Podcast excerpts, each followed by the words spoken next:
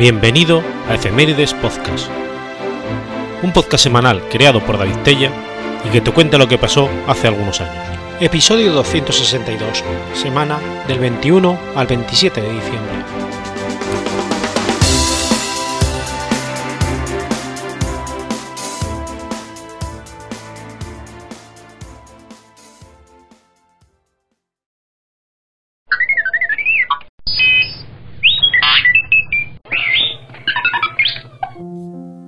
21 de diciembre del 601.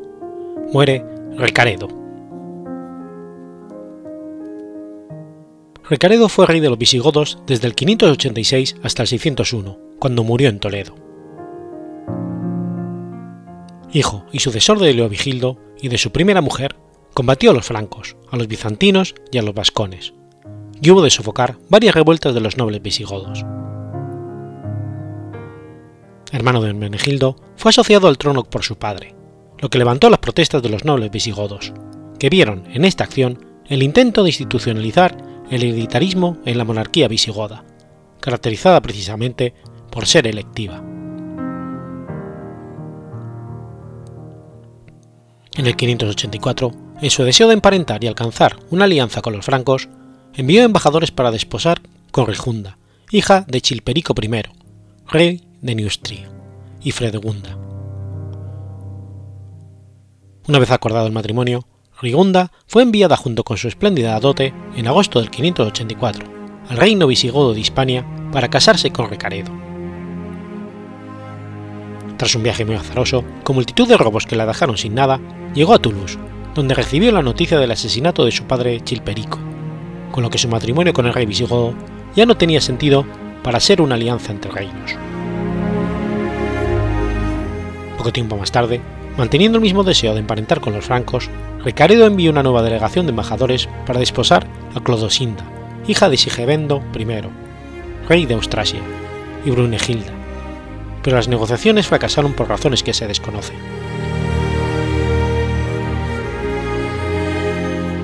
Cuando murió su padre Leovigildo, Recaredo se encontraba en Septimania, Seguramente permaneció allí, pues proseguía la guerra contra Golontán I de Borgoña, pese a la derrota de este el año anterior. Carcasona fue atacada de nuevo por Desiderio, noble neustrio que ostentaba el cargo de dux de Aquitania, si bien fue rechazado. Ricaredo, aconsejado por su madrastra, Osouinda, envió mensajeros a Childeberto II de Austrasia pidiendo la paz, había pasado ya mucho tiempo desde que Gousinda maltratara a Ingundis y el, y el tratado pudo concertarse con cierta facilidad. Como no existía ningún conflicto pendiente con Neustria, solo uno de los tres reyes merovingios, Gontrán I de Borgoña, permanecía hostil a los visigodos. Recaredo envió también mensajeros a Gontrán, pero este se negó a recibirlos y cerró la frontera con Septimania los visigodos realizaron diversos ataques en la región de, la desembocadura del Ródano. No mucho tiempo después de acceder al trono, el nuevo rey hizo ejecutar al godo Sisberto, responsable de la muerte de su hermano Hermenegildo, aunque probablemente por orden de Lovigildo, pues de no haber tenido la autorización del rey no hubiera podido desobedecerle tan gravemente y seguir viviendo.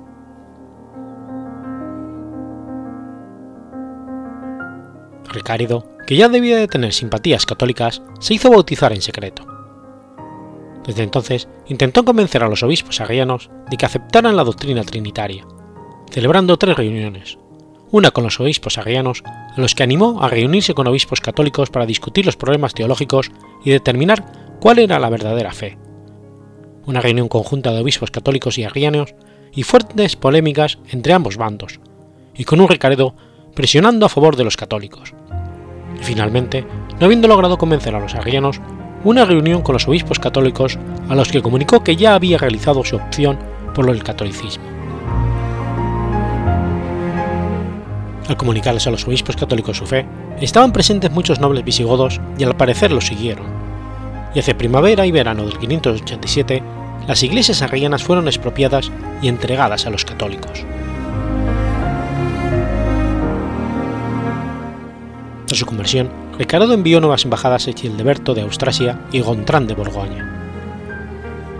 Ofreció a Childeberto una fuerte suma, 10.000 sueldos, y el rey austrasiano, aconsejado por su madre Brunegilda, reconoció que Ricaredo no era culpable en absoluto de la muerte de Inguntis, concertándose un tratado de alianza.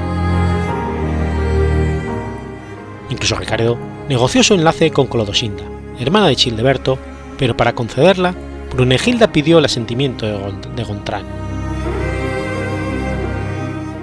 Embajada enviada a Borgoña solicitó este consentimiento, pero Gontrán se negó a darlo. Unos meses después, Childeberto manifestó su aprobación del enlace, alegando que le costaba que los visigodos ya eran católicos, pero al parecer no llegó a celebrarse, pues en el 589 el rey ya estaba casado con Badú, su concubina plebeya Oda.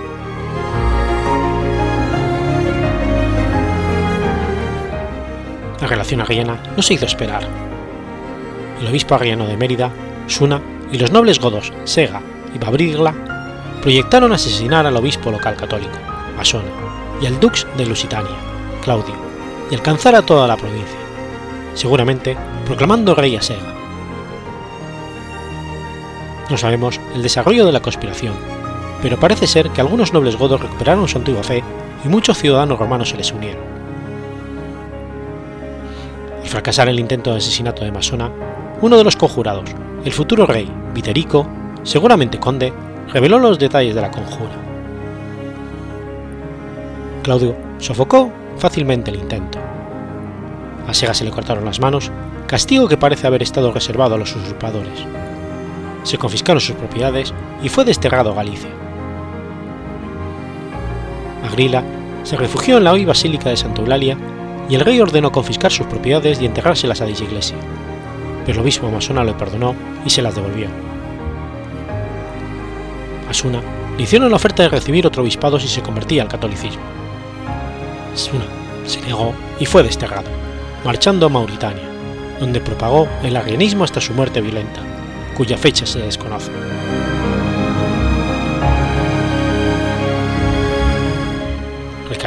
Ordenó la quema de todos los libros y textos arrianos. Excluyó a los arrianos de cualquier cargo público y suprimió la organización de la Iglesia Arriana, que desapareció en pocos años. Algunos godos fueron obligados a convertirse al catolicismo. Un segundo intento arriano tuvo como protagonistas al obispo Ultí, cuya sede se desconoce, suponiéndose que pudiera ser el obispo de Toledo, que aunque nominalmente había jurado, conservaba sus creencias arrianas, y la reina Gausinda, viuda de Atanialjo y Leovigildo. La conspiración fue abortada y Uldila enviada al exilio. Gausinda murió poco después. Una tercera conspiración se planeaba desde hace unos meses. Algunos nobles de Septimania preparaban una conjura para derrocar al rey. La encabezaban los condes Granista y Bilderigor, y el obispo arriano de Narbona, Atalauco. Los conspiradores pidieron ayuda al rey de Borgoña Gontrán. Las hostilidades con Borgoña, suspendidas desde el 586, se reanudaron súbitamente en el 89. Las fuerzas borgoñas al mando de Boso, que habían sido llamadas por los conspiradores, se acercaron a Carcasona, que al parecer fue ocupada, pero fueron derrotadas por fuerzas visigodas al mando de Claudio, dux de la provincia lusitana, en las cercanías del río, del río Aude. Los francos dejaron sobre el terreno 5.000 cadáveres y 2.000 prisioneros. La derrota fue completa y la seguridad de Septimania quedó asegurada. Parece ser que Granista y Bildergerno murieron en la lucha, y Ataloc falleció poco después de muerte natural.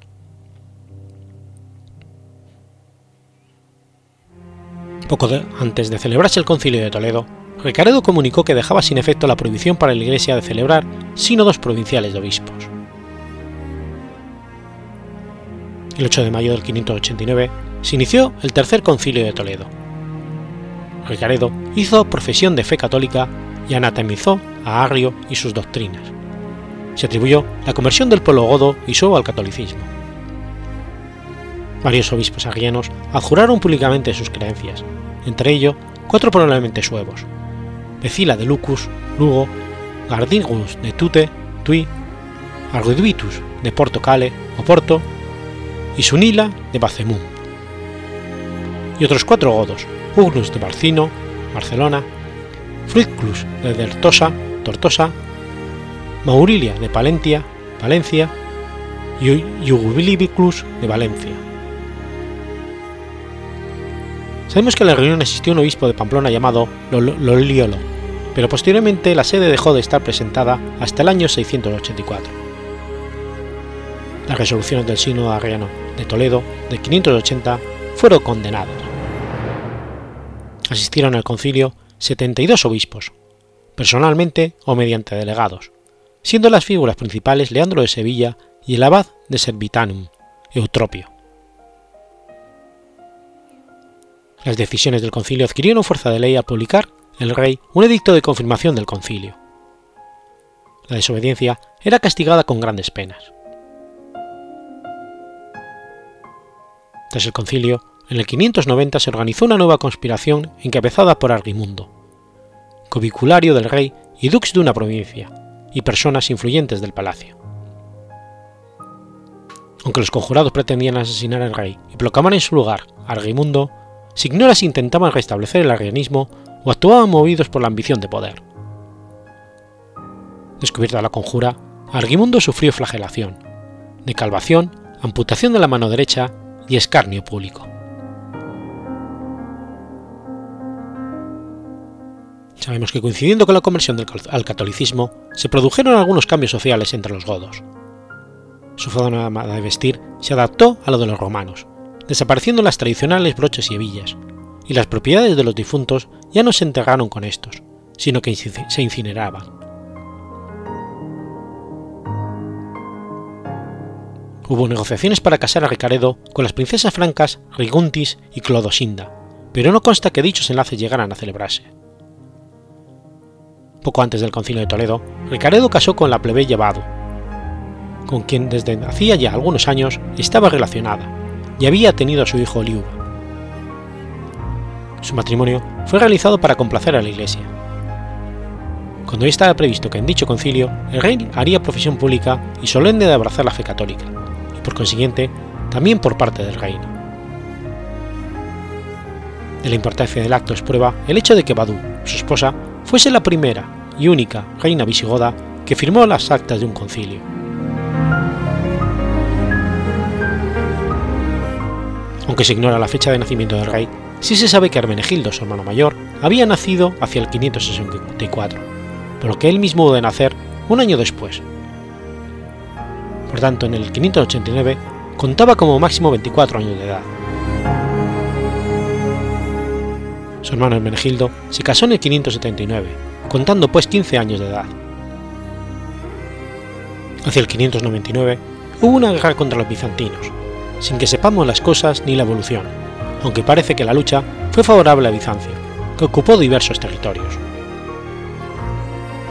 Debió ser tras ello cuando Ricaredo solicitó por mediación del Papa una copia del tratado concertado con los bizantinos, que fijaba los límites de la provincia de Hispania.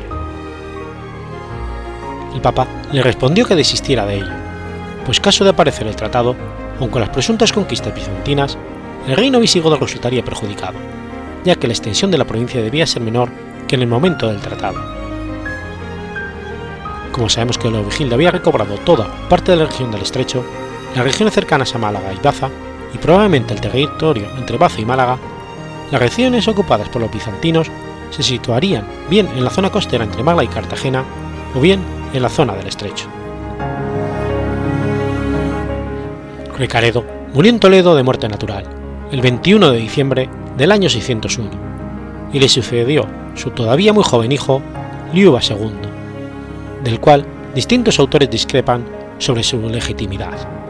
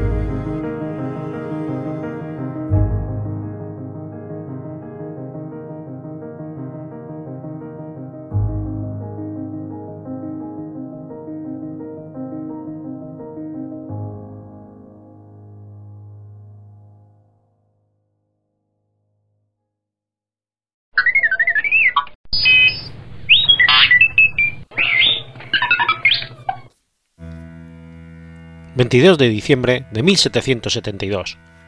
Nace Luis de Quintanar. José Luis de Quintanar y Soto Ruiz fue un militar realista y político mexicano, personaje clave en los cuartelazos hacia los administradores Vicente Guerrero y José María Bocanegra. Tras este último, fue miembro del triunvirato encargado del Poder Ejecutivo de México junto con Pedro Vélez y Lucas Alamán en diciembre de 1829. Nació el 22 de diciembre de 1772 en San Juan del Río, Querétaro. Fue el cuarto hijo de ocho. Solo cinco de la familia Quintanar alcanzaron la edad adulta, incluyendo al general Luis de Quintanar. Su infancia y juventud transcurrieron entre su casa del barrio de San Marcos y la hacienda familiar La Cueva, ambas situadas en San Juan del Río.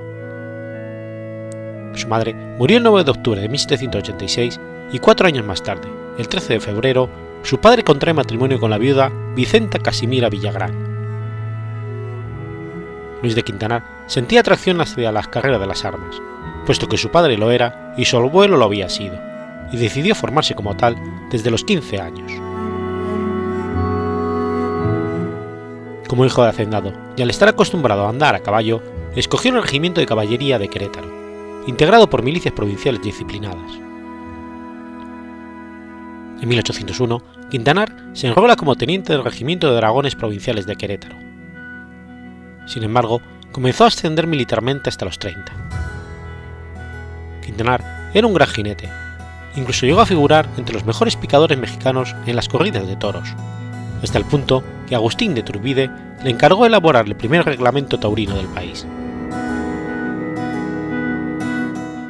Como realista, forjó toda su carrera militar bajo las órdenes de la corona española, donde alcanzó el rango de general de brigada. Quintanar comenzó a ascender en lo militar y a ocupar diversos cargos. En 1812 recibe el nombramiento de juez principal de Acordada. Entonces era capitán del regimiento de dragones de Querétaro y teniente coronel graduado. 1813 queda al mando de las tropas de Nueva Galicia que ayudaron a Iturbide a evitar la reunión que los hermanos López Rayón querían efectuar en Penjam. Intervino la famosa batalla de las Lomas de Santa María, cerca de Valladolid, el 23 de diciembre de 1813. 17 de febrero de 1814 es nombrado comandante y después teniente coronel al mando de la cuarta división del ejército a las órdenes del mariscal de campo, José de la Cruz, en la provincia de Nueva Galicia. El 10 de abril es ascendido a coronel. En 1819 es designado comandante militar del distrito de Penjamo. Después es transferido a Valladolid. Quintanar participó en la última acción del ejército realista contra los insurgentes en el Cerro de la Goleta, cercano a Sulpetec y Taxco combatió la causa insurgente hasta el año 1821, cuando se afilió al Plan de Iguala. Por su labor y valentía, fue ascendido a general de división. Apoyó la coronación de Agustín de Iturbide como emperador de México, quien en gratificación por sus servicios lo nombró jefe político de Jalisco, cargo que desempeñó desde el 22 al 24. Junto con Anastasio Bustamante, Quintanar proclamó en Jalisco el régimen federal con la intención de facilitar el regreso de Iturbide una vez que éste salió exiliado a Europa tras el declive de su imperio. El 22 de enero de 1822 fue elegido diputado en representación de San Juan del Río en el Congreso Constituyente y renunció a su posición a finales del 23. El general Anastasio Bustamante, gran amigo de Quintanar, fue nombrado comandante militar del Estado. El año 1822 estuvo lleno de eventos importantes para Quintanar. Fue capitán general y jefe superior político de México. El 18 de marzo pidió permiso a Iturbide para casarse con Luisa Garay, lo cual hizo a finales de ese mes. Tuvieron dos hijos. El 1 de abril recibe el nombramiento de capitán general de Guadalajara y el 20 de octubre Iturbide lo nombra jefe político superior de la provincia de Nueva Galicia. Más tarde, es destituido como comandante militar de Nueva Galicia por sospecha de conspiración a favor del régimen de Iturbide. El comando se lo otorgó al general José Joaquín de Herrera. En Guadalajara, la delegación provincial declaró a la Intendencia de Nueva Galicia como el Estado libre y soberano de Jalisco. Cuando el general Herrera llegó a Guadalajara para hacerse cargo del mando militar, fue incapaz de hacerlo. Guanajuato y Querétaro adoptaron también la posición de Jalisco, por lo cual Herrera hubo de regresar a la Ciudad de México. En 1824, el Congreso Constituyente se reunió y señalaron los límites de los nuevos estados. Se separó Colima de Jalisco con la intención de crear un nuevo puerto en el Pacífico para rivalizar con el de Acapulco pero en realidad el propósito principal era debilitar la posición política de Quintanar. La legislatura de Jalisco eligió a Luis Quintanar primer gobernador del estado del 20 de octubre de 1822 al 17 de junio del 24.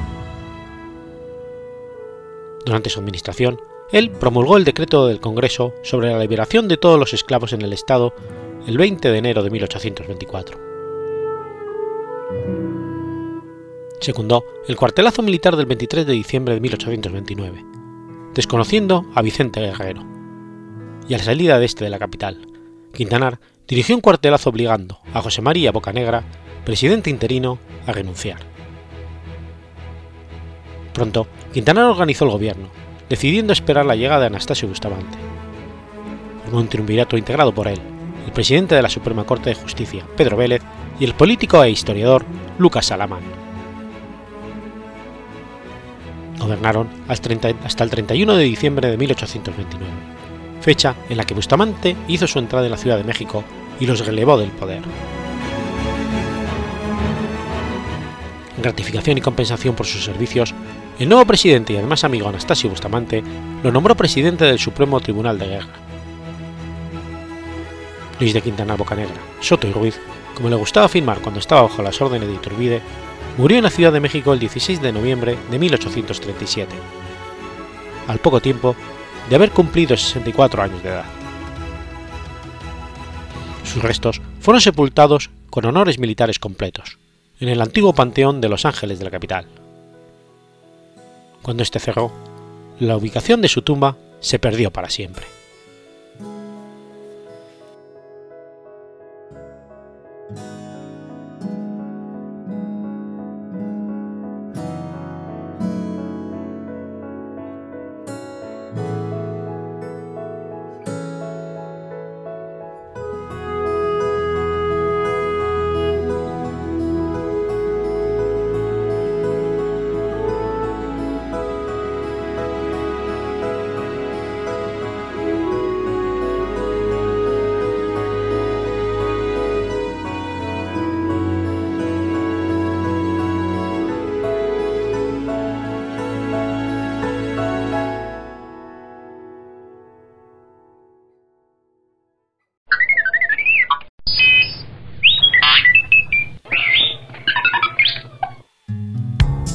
23 de diciembre de 1962. Muere José Giral. José Giral Pereira fue un político y químico farmacéutico español, presidente del Consejo de Ministros durante la Segunda República, además de ejercer otros altos cargos de Estado. Nació el 22 de octubre de 1879 en Santiago de Cuba. Era hijo de Antonio Giral Campronero, militar peninsular enviado a Cuba que posteriormente obtuvo una plaza de auxiliar de telégrafos, y de Antonia Pereira, natural de Santiago de Cuba. La madre de Giral falleció cuando éste tenía cuatro años de edad. Una vez finalizados sus estudios de química y farmacia en Madrid, ganó en 1905 la cátedra de química orgánica de la Universidad de Salamanca. De ideología republicana, fue encarcelado en 1917 por participar en la huelga general de aquel año. En 1920 abandonó su cátedra, que quedó en excedencia. Vendió la farmacia que regentaba en Salamanca, se trasladó a Madrid y abrió una farmacia en el número 35 de la calle de Atocha. Volvió a sufrir prisión bajo la dictadura de Primo de Rivera y el gobierno de Berenguer. Amigo íntimo de Manuel Azaña, en 1925 sería uno de los impulsores del Grupo de Acción Republicana. Años después, este pequeño grupo se convertiría en un partido político, Acción Republicana.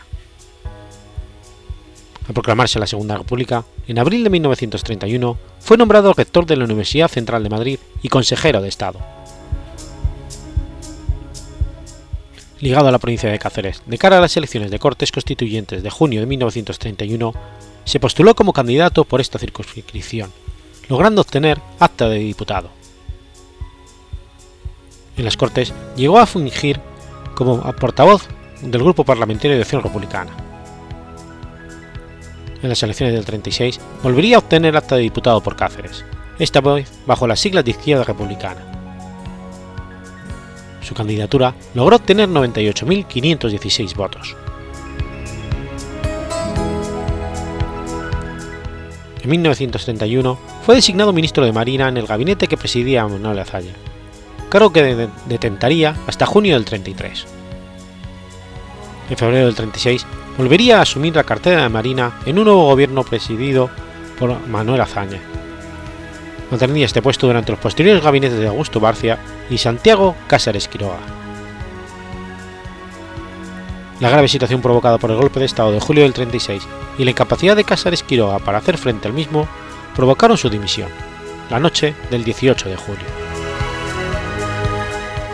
Tras un efímero gabinete centrista liderado por Diego Martínez Barrio, y después de que Mariano Ruiz Funes rechazara formar gobierno, la mañana del 19 de julio, Giral fue nombrado presidente del Consejo de Ministros, cuando Giral asumió el cargo del gobierno republicano, había perdido el control de Marruecos, las Islas Canarias, Baleares, Castilla la Vieja, Navarra y buena parte de Aragón y parte de Andalucía. Una de las primeras medidas que tomó Giral fue la autorización para que se entregaran armas al pueblo, lo que permitió aplastar la rebelión en muchos sitios. Así, hacia el 25 de julio la rebelión militar había sido derrotada en los centros urbanos de varias regiones. El fracaso de los golpistas por hacerse con el poder y la incapacidad del gobierno por controlar la sublevación transformarían la situación en una guerra civil. Sin embargo, la entrega de armas también se convirtió en un arma de doble filo, y dejó al gobierno sin el monopolio del orden público. Paralelamente, el golpe de Estado provocó el colapso del Estado en muchos sitios, produciéndose una auténtica situación revolucionaria en la zona leal a la República. El gobierno Giral se demostró impotente para imponer su autoridad sobre las masas asaltadas, y las autoridades terminaron perdiendo el control del orden público frente a la, frente a la prepotencia de las milicias. La noche del 22 al 23 de agosto se produjo una matanza en la cárcel modelo de Madrid, en la cual resultaron asesinadas una treintena de conocidos políticos y militares a manos de milicianos. Aquel suceso supuso un fuerte menoscabo de la reputación de la República en el exterior. El propio José Giral lloró cuando tuvo conocimiento de lo ocurrido. El aparato del Estado quedó descoyuntado en la zona leal a la República, surgiendo en su lugar numerosos núcleos de poder autónomos. En Cataluña, las autoridades de la Generalitat empezaron a usurpar competencias que no le correspondían según su propio estatuto de autonomía. La desarticulación de los resortes del Estado también impidió organizar una defensa adecuada ante los avances de las fuerzas sublevadas, especialmente del ejército de África, algunos de cuyos efectivos habían logrado cruzar el estrecho de Gibraltar y amenazaban hacia Madrid. El 3 de septiembre, los sublevados conquistaron Talavera, hecho que provocó una grave crisis en la zona republicana. Talavera constituía la última gran localidad en el camino hacia Madrid. Esa misma noche, Giral presentaría su dimisión a Azaña, decisión que comunicaría a sus ministros al día siguiente. Sería sustituido por el líder socialista Francisco Largo Caballero. La formación del nuevo gobierno no significó su salida del mismo, pues siguió teniendo presencia en el Consejo de Ministros como ministro sin cartera. En mayo de 1937 se convirtió en ministro de Estado en el nuevo gobierno presidido por Juan Negrín, en sustitución del socialista Julio Álvarez del Valle. A mediados de aquel año, Giral y Negril viajaron a París para intentar convencer al gobierno francés de que debía ponerse fin a la política de no intervención, iniciativa en la que no tuvieron éxito. En abril de 1938, durante la crisis provocada por la derrota republicana en Aragón, hubo un nuevo cambio de gobierno. Giral abandonó el ministro de Estado, pero continuó en el gabinete como ministro sin cartera. Estuvo presente en la última reunión de las Cortes Republicanas celebrada en Castillo de Figueras el 1 de febrero del 39.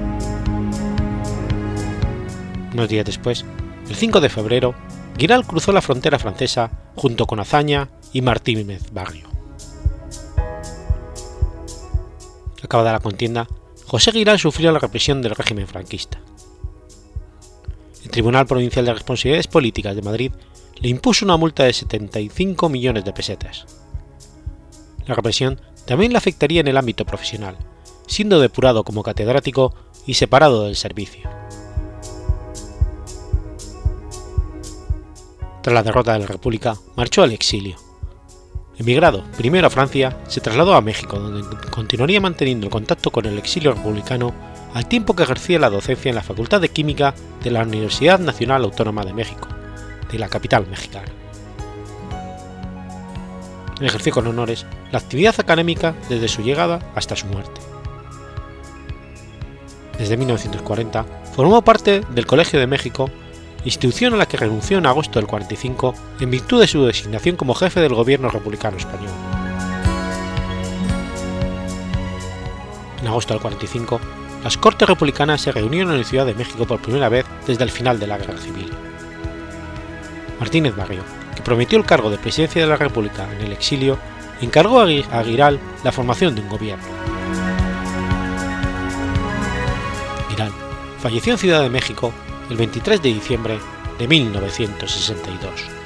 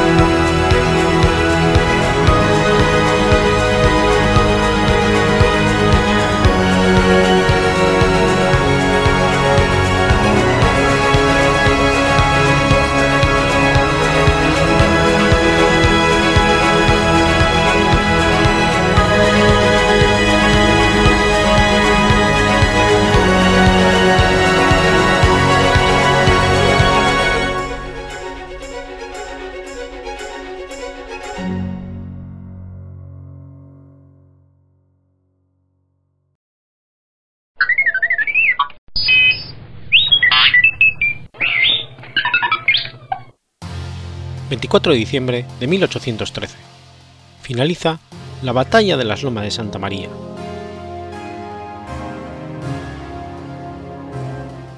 La Batalla de las Lomas de Santa María fue una acción militar de la Guerra de Independencia de México, efectuada entre el 23 y 24 de diciembre de 1813, en la localidad de Lomas de Santa María, Michoacán.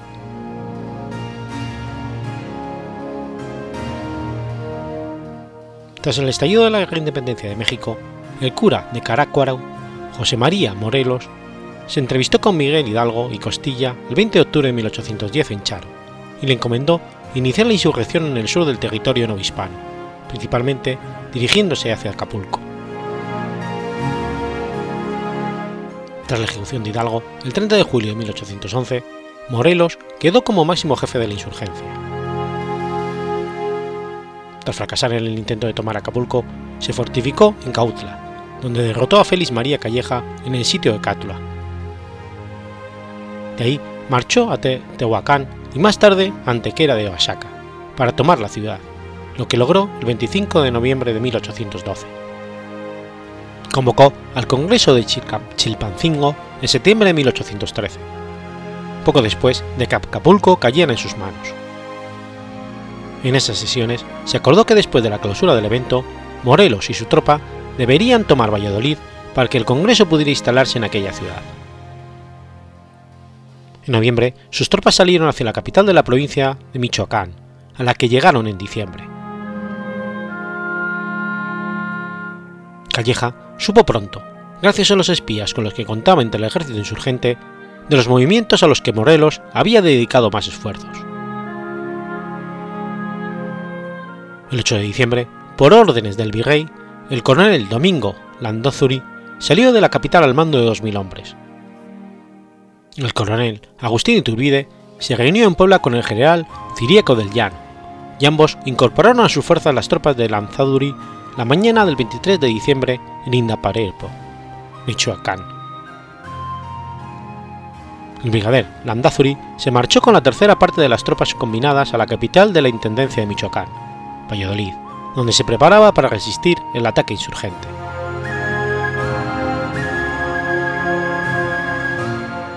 Ramón López Rayón informó a Morelos de la reunión que habían sostenido los jefes realistas y el generalísimo le ordenó a Rayón atacar el conglomerado de las fuerzas de Iturbide y Llano, lo que permitiría a sus tropas ganar tiempo para tomar Valladolid y que los realistas defensores de la plaza no pudieran recibir los refuerzos enviados por el virrey.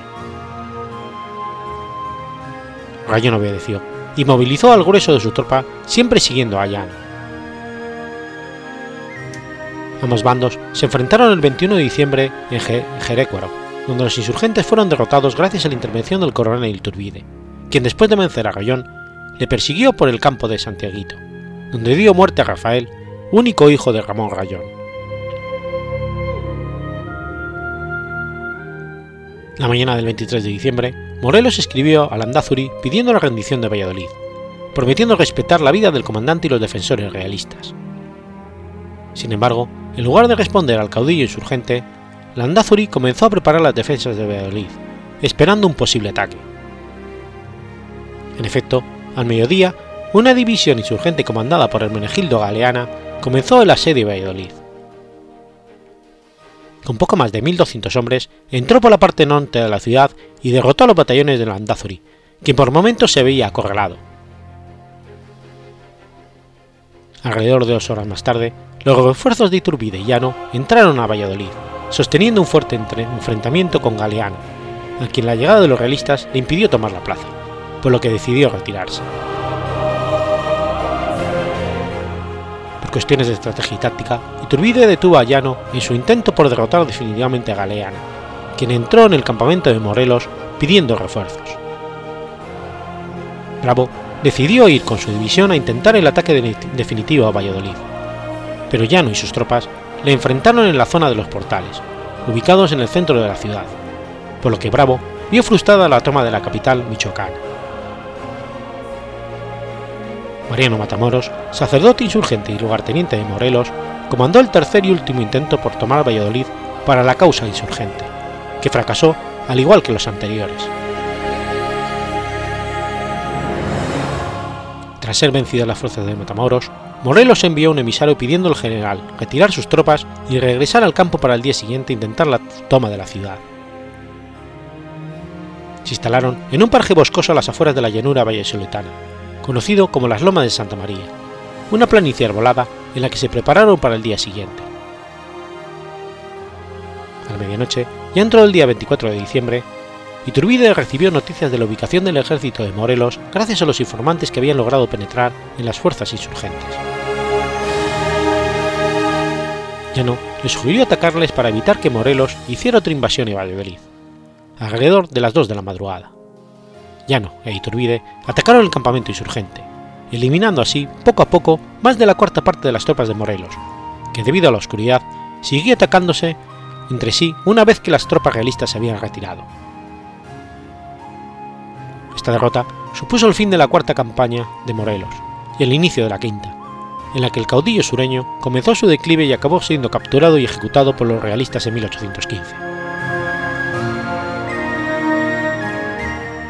Gracias a los consejos de los miembros del, Supremo Poder Legislativo, instalado en el Congreso de Chilpancingo, Morelos decidió retirar a sus fuerzas de Valladolid y desistir de tomar esta ciudad, y en lugar de ello, decidió retirarse a Puebla y presentar batalla en la hacienda de Purapuá.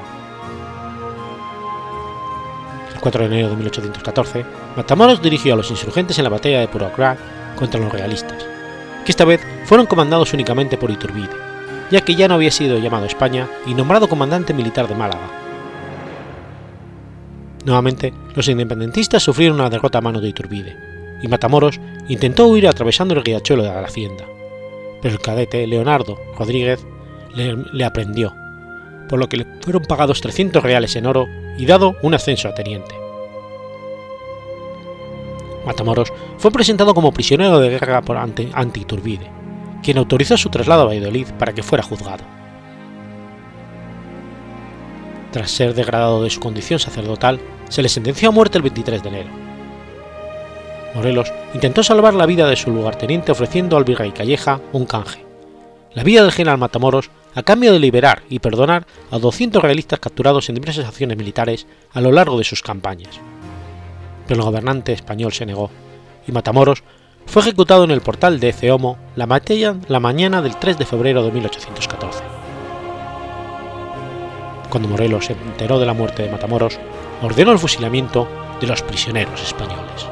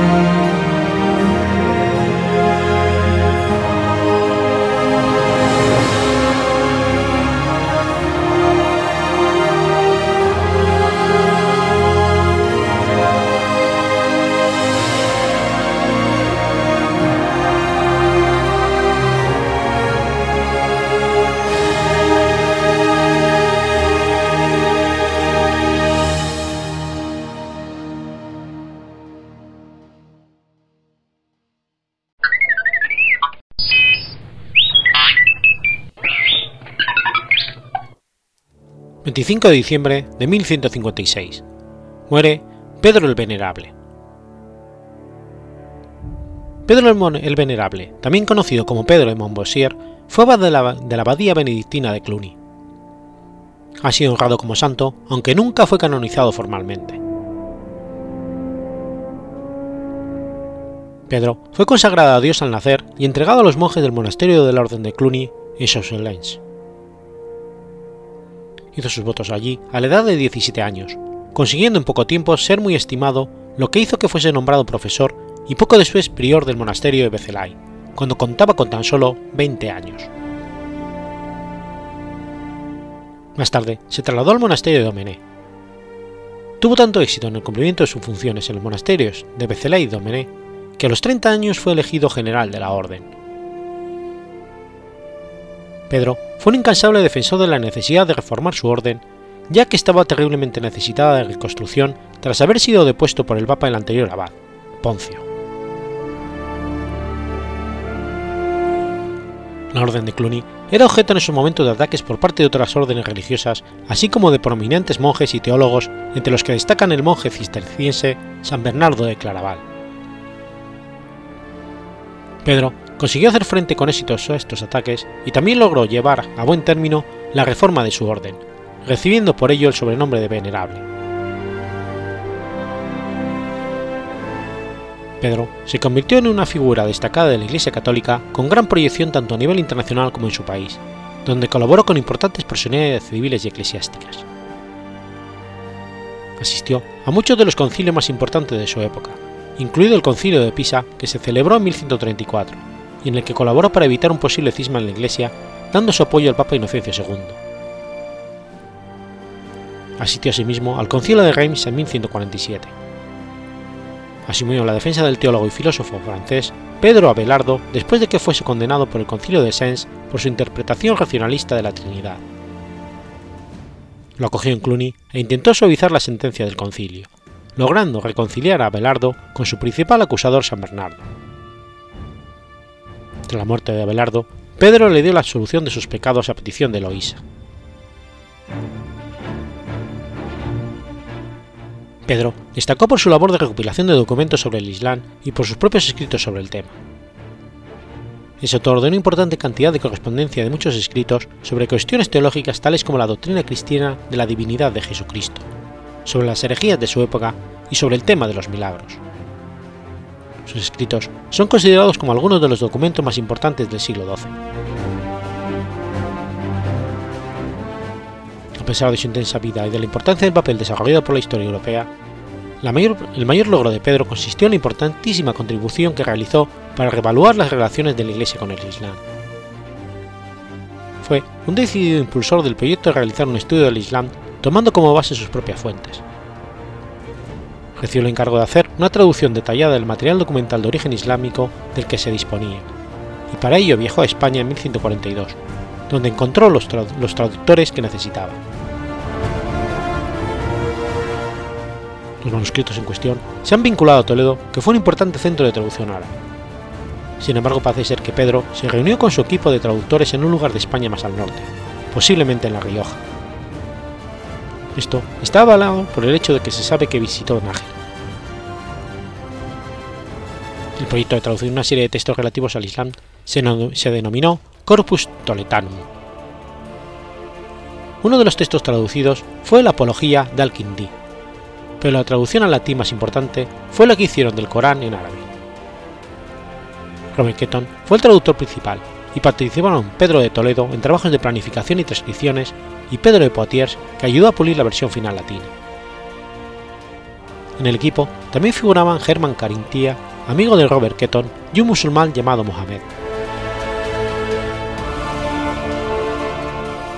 Pedro utilizó el nuevo material traducido para sus propios escritos sobre el Islam, entre ellos destacan como los más importantes el Compendio de la herejía del Islam y la refutación de las sectas y las herejías de los musulmanes. En estas obras, Pedro considera al Islam como una herejía cristiana que cree que está próxima al paganismo. Por ello, explica San Bernardo que su objeto es el mismo que surge de las enseñanzas de los padres de la Iglesia que nunca desistieron de combatir la herejía, sino que se opusieron a ella con toda la fuerza de su fe, poniendo de manifiesto con sus argumentos y sus escritos que la herejía es detestable y merecedora de condena. Sin embargo, si bien su interpretación del Islam era básicamente negativa, consiguió que se estableciese un enfoque más razonable del Islam, mediante el empleo de textos originales islámicos en lugar de los anteriormente utilizados que tan solo eran el resultado de la hiperactiva imaginación de los primeros escritos cristianos y occidentales. Aunque esta aproximación alternativa al Islam no fue ampliamente aceptada ni emulada por otros eruditos cristianos de la Edad Media, sí consiguió influir en un reducido número de personajes influyentes y eruditos de la Iglesia, incluido Roger Bacon. Pedro Venerable murió en Cluny el 25 de diciembre de 1156.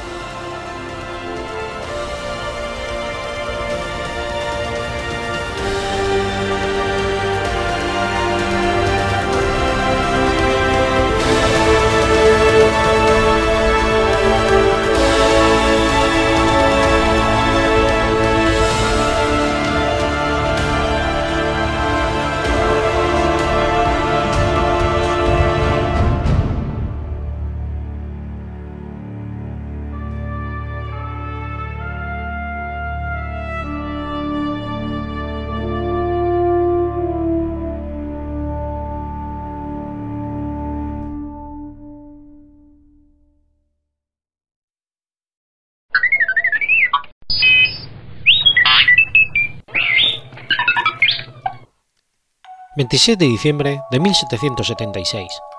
Sucede la batalla de Trenton.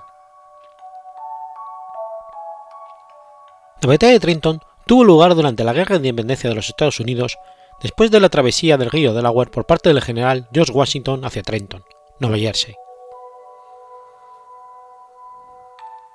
En horas de la mañana, los hessianos habían establecido su puesto de mando en la carretera de Pennington a una milla al noreste de Trenton. Washington lideró el ataque al frente de sus soldados. El comandante del puesto de los avanzado de los hessianos, el teniente Andreas von Wiedenholt, al salir de su tienda, fue atacado por un estadounidense que le disparó. Los estadounidenses dispararon tres salvas y los hessianos hicieron un disparo. Washington le ordenó a Edward Hunt, a los fusileros de Pensilvania y a un batallón de infantería de habla alemana que bloqueara la carretera que llevaba a Princeton. Atacaron el puesto avanzado de los hessianos en, ese patio, y Binderhold pronto se dio cuenta de que ese ataque era más que una simple escaramuza. Ver a los hessianos en retirada desde el puesto de avanzada llevó a sus hombres a hacer lo mismo. Ambos destacamentos hessianos hicieron retiradas organizadas, disparando mientras retrocedían. En las tierras altas en el extremo norte de Trenton se les unió una compañía del regimiento Losberg y ellos hicieron frente a los americanos, retrocediendo lentamente, manteniendo el fuego permanente y usando las casas para esconderse. Una vez en Trenton, ganaron fuego de cobertura de otras compañías de guardia hessiana apostadas en las afueras de la ciudad.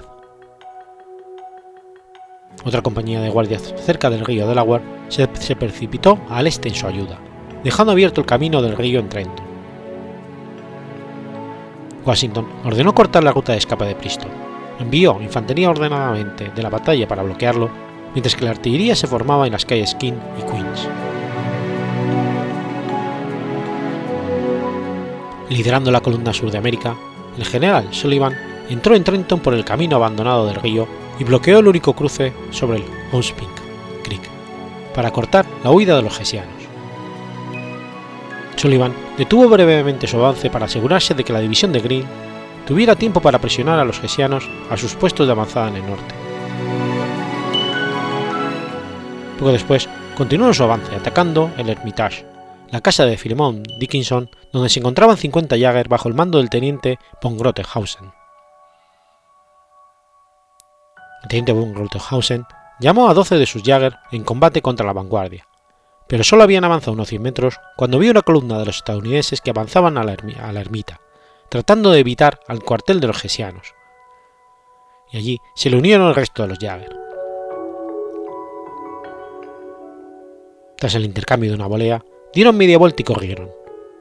Algunos trataron de nadar a través del arroyo, mientras que otros escaparon por la ruta del puente, que aún no había sido cortada. Los 20 dragonarios británicos también huyeron. Como Green y Columna de Sullivan entraban a la ciudad, Washington se trasladó a un terreno elevado al norte de las calles King y Queens para ver la batalla y dirigir sus tropas. En ese momento, la artillería estadounidense situada al otro lado del río Delaware entró en acción, devastando las posiciones de los hessianos. Con el sonido de la alarma, los tres regimientos de hessianos empezaron a prepararse para la batalla.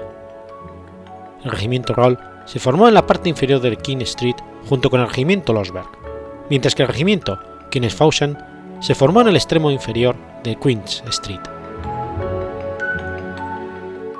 El teniente Piel, ayudante de Roll, despertó a su comandante, quien encontró que los rebeldes habían tomado la V de las dos principales calles de la ciudad. Ese era el lugar en donde los ingenieros habían recomendado la construcción de un reducto. Roll ordenó a su regimiento atrincherarse en el extremo inferior de King Street, al regimiento Losberg de prepararse para una avanzada hacia Queen's Street y al regimiento Kinfausen de hacer una pausa como reserva para el avance de Ral a King Street. El cañón americano estacionado al frente de las dos calles principales rápidamente entró en acción en respuesta, Ral dirigió su regimiento con el apoyo de algunas compañías del regimiento de Losberg para limpiar las armas. Los hessianos formaron filas y comenzaron el avance por la calle, pero su formación se rompió rápidamente por las armas estadounidenses y el fuego de los hombres de Mercer que había tomado las casas del lado izquierdo de la calle. Rompiendo filas, los hessianos iniciaron la huida. Ral ordenó dos cañones de tres libras abrir fuego. Después de disparar seis randas cada una, en pocos minutos la mitad de las tropas hessianas fueron diezmadas por cañones estadounidenses. Los supervivientes huyeron cubriéndose detrás de las casas y las cercas, y los cañones fueron tomados por los americanos. Tras la captura de los cañones, los hombres bajo mando de George Wendon avanzaron por King Street. En Queen, todos los intentos de los hessianos por avanzar por la calle fueron repelidos por armas de fuego, bajo el mando de Thomas Forrest. Después de disparar cuatro rondas cada una, fueron silenciados dos cañones hessianos. Uno de los obuses de Forrest fue puesto fuera de combate debido a un eje roto. El regimiento Kinghausen se separó de Losberg y los regimientos del RAL.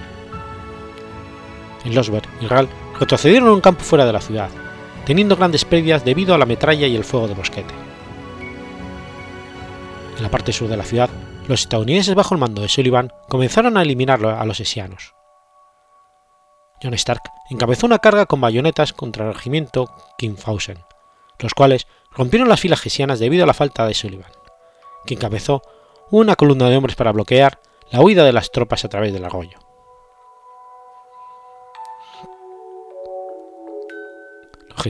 Trataron de reorganizarse en el campo y hacer un último intento de recuperar la ciudad para que pudiera hacer una ruptura. Roll decidió atacar el flanco americano desde las alturas del norte de la ciudad. Roll gritó ¡Adelante! y los hessianos comenzaron a moverse con la bandera de la brigada, clarines y tambores para ayudar al espíritu de los hessianos. Washington, aún en el terreno elevado, vio a los hessianos acercarse al flanco americano. Trasladó a sus tropas para asumir la formación de batalla contra el enemigo. Los dos regimientos de hessianos empezaron a marchar hacia King Street, pero fueron atrapados por el fuego estadounidense que llegó a ellos en tres direcciones. Algunos estadounidenses habían tomado posiciones defensivas en el interior de las casas. Algunos civiles se unieron a la lucha contra los hessianos. A pesar de esto, ellos continuaron presionando, recuperando sus cañones. A la cabeza de King Street, Knox vio que los hessianos habían tomado el cañón y ordenó a sus tropas retomarlos. Seis hombres corrieron y después de una breve lucha se apoderaron del cañón convirtiéndolos. Como la mayoría de los hessianos fueron incapaces de disparar sus armas de fuego, sus formaciones se rompieron y comenzaron a dispersarse. Fue herido de muerte. Washington condujo a sus tropas hacia abajo desde las alturas mientras gritaba: Marchen, mis bravos compañeros, después de mí. La mayor parte de los hessianos se retiraron a un huerto, con los americanos buscándolos de cerca. Fueron rodeados rápidamente y se les ofreció rendición y aceptaron.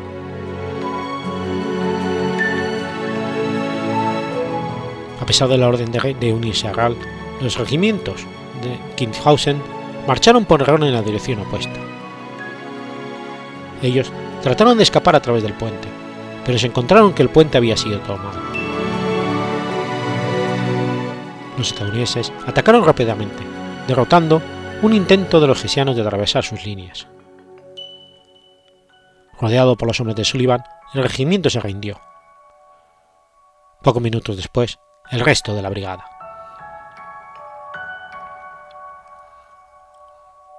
La fuerza hessiana sufrieron 22 víctimas mortales, 83 heridos graves y 896 capturas. Los norteamericanos sufrieron solo dos muertos y cinco heridos por heridas de guerra. Incluyendo los soldados estadounidenses que murieron de agotamiento y la enfermedad de los días siguientes, el total de víctimas mortales estadounidenses de la expedición pudieron haber sido más altos que los de hessianos. los hessianos, fueron enviados a Filadelfia y más tarde a Lancaster. En 1777 se les trasladó a Virginia. Rall murió más tarde ese día en su cuartel general. Los cuatro coroneles de los hessianos en Trenton murieron en la batalla. El regimiento Losberg fue retirado efectivamente de las fuerzas británicas. Los supervivientes del regimiento Kingfausen escaparon hacia el sur, pero Sullivan capturó unos 200 hombres junto con los cañones y suministros del regimiento. Además, se capturaron aproximadamente mil armas y municiones.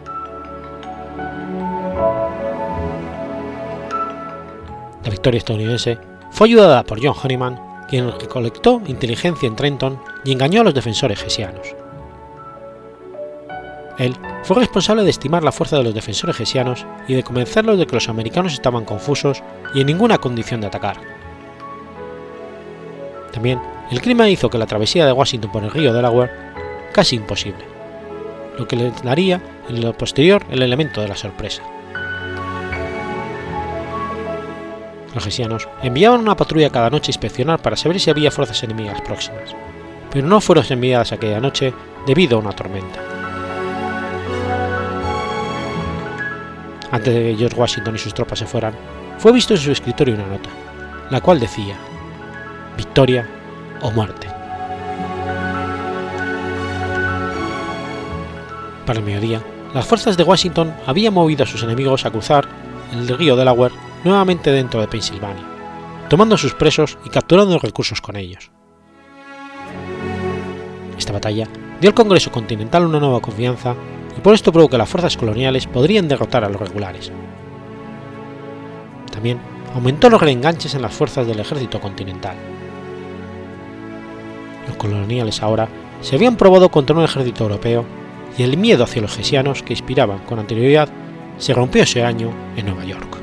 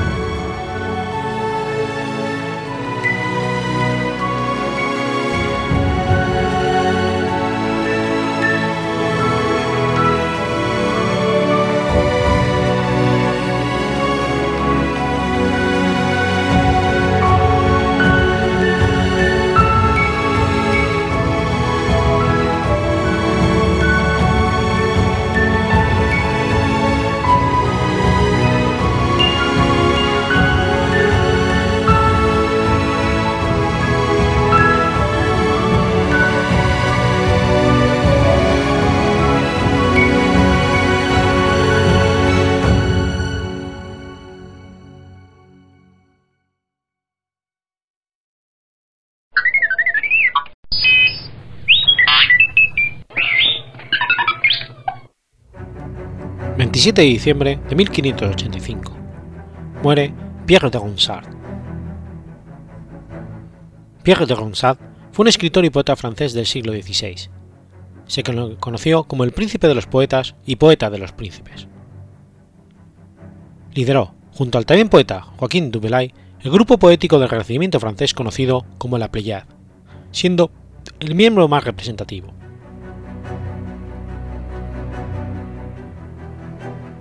Nació en el chateau familiar de la Poissonnière, a unos 25 kilómetros de Vendôme, cerca de Blois y Orléans, lo que hoy es el departamento de Loire-et-Cher, en la región del centro valle de Loira.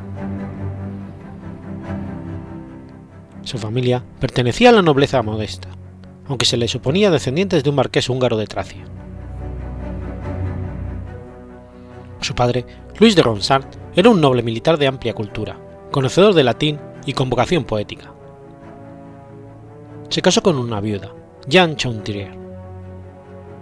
Sirvió sucesivamente a tres reyes de Francia, Carlos VIII, Luis XII y Francisco I, y a un futuro rey, el duque Enrique de Orleans.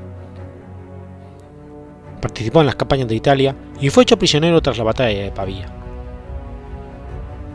Formó parte del grupo de rehenes que acompañaron a los hijos del rey Francisco I a España hasta la paz de Chambray.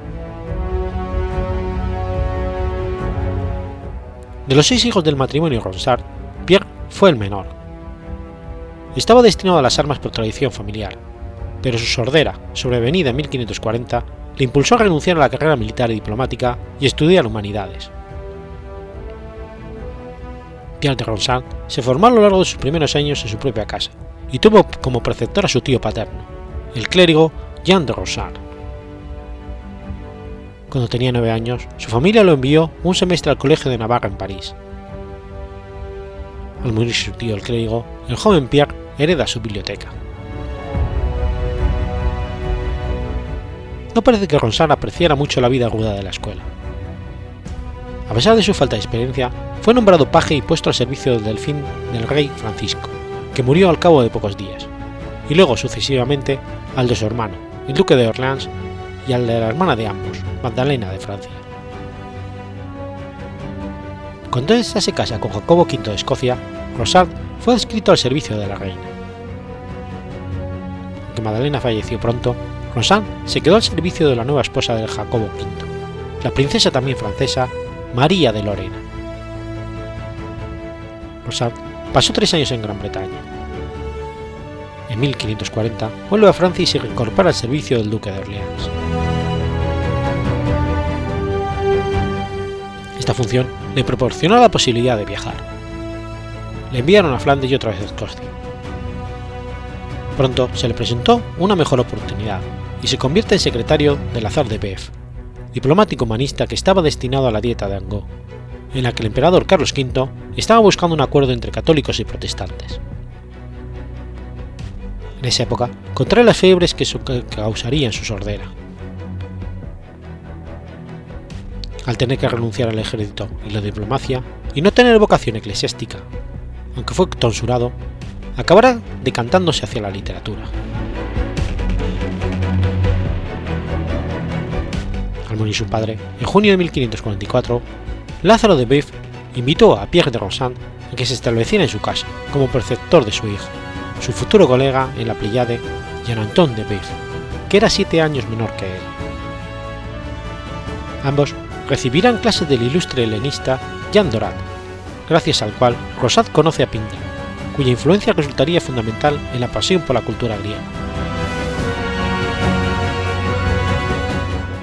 En 1545, Ronsard conoce a la corte de Blois a Cassandra Salveati, una joven de 14 años, hija de un banquero florentino, con la que tendrá una relación platónica.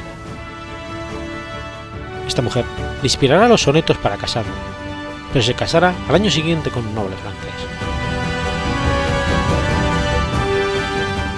En 47, los dos pasaron a estudiar al colegio de Coqueret, donde ya estaba Joaquín Dubelay. El director de esta institución educativa era precisamente Jean Dorat, que después también pasaría a formar parte de la Pléiade. Dubelay, el segundo de los siete, se une pronto a ellos. Este grupo, que recibió en principio el nombre de la Brigada y después la Pléiade, era un grupo de poetas apasionados por el helenismo. La nómina se completó con estudiantes del vecino colegio de Boncourt Remy Boulan, Jean de Perus y Etil Jodel, y con el propio Dorat. Estos escritores fueron llamados así porque constituían una constelación de siete estrellas a semejanza de las Pleiades de la mitología griega, hijas del titán Atlas. Monetus, apasionado por el latín, que desempeñaba un papel importante en la creación de la tragedia francesa, también estudió durante la misma época.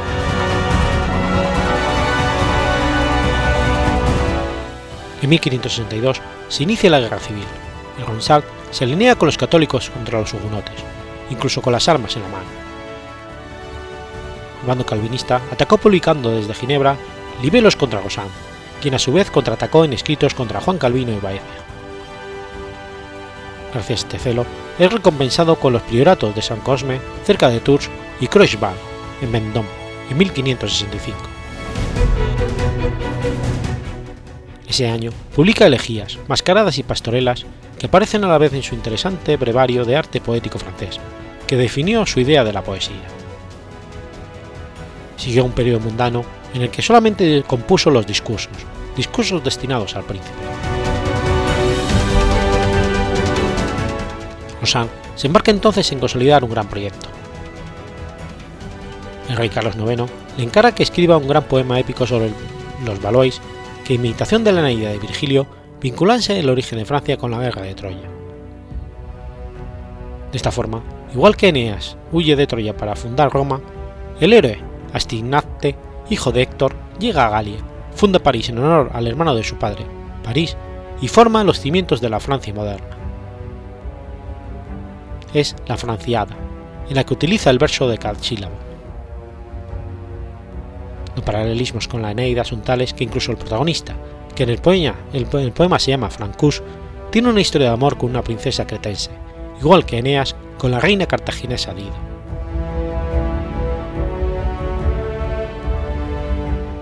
Sus últimos años fueron bastante tristes. Ronsard perdió numerosos amigos y su salud empeoró. Soberanos extranjeros, entre los que se encontraba la reina Isabel I de Inglaterra, le enviaban regalos. El 27 de diciembre de 1585, Ronstadt muere y sus restos son inhumados en la iglesia de San Cosme,